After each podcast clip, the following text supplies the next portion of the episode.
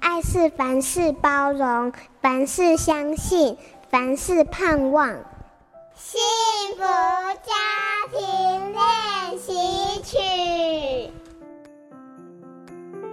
在我们家里，是不是出现过以下的情节呢？第一种情节，孩子晚上都不睡觉，哎，房间里总是刀光剑影啊。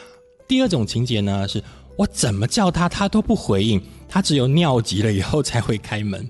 第三种情节呢，是都已经快中午了，他还当作深夜在睡一样，哎，这些情节呢，多半都源自于让人又爱又恨的网络游戏。我很喜欢观察青少年，更喜欢跟他们好好的闲聊一下，尤其是聚焦在了解他们的数位生活。关于孩子的数位生活呢，我想跟家长来聊一聊，建议你们几件事情。第一个呢，孩子在玩网络游戏的时候，一定要谨守三一律：一起选择，一起玩，一起聊。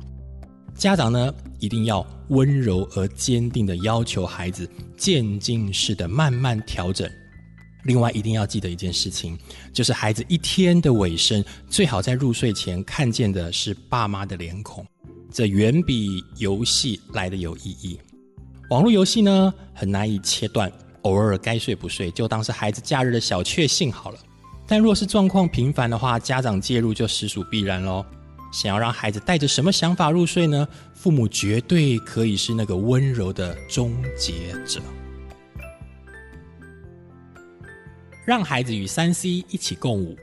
我是师大人类发展与家庭学系的老师刘荣香。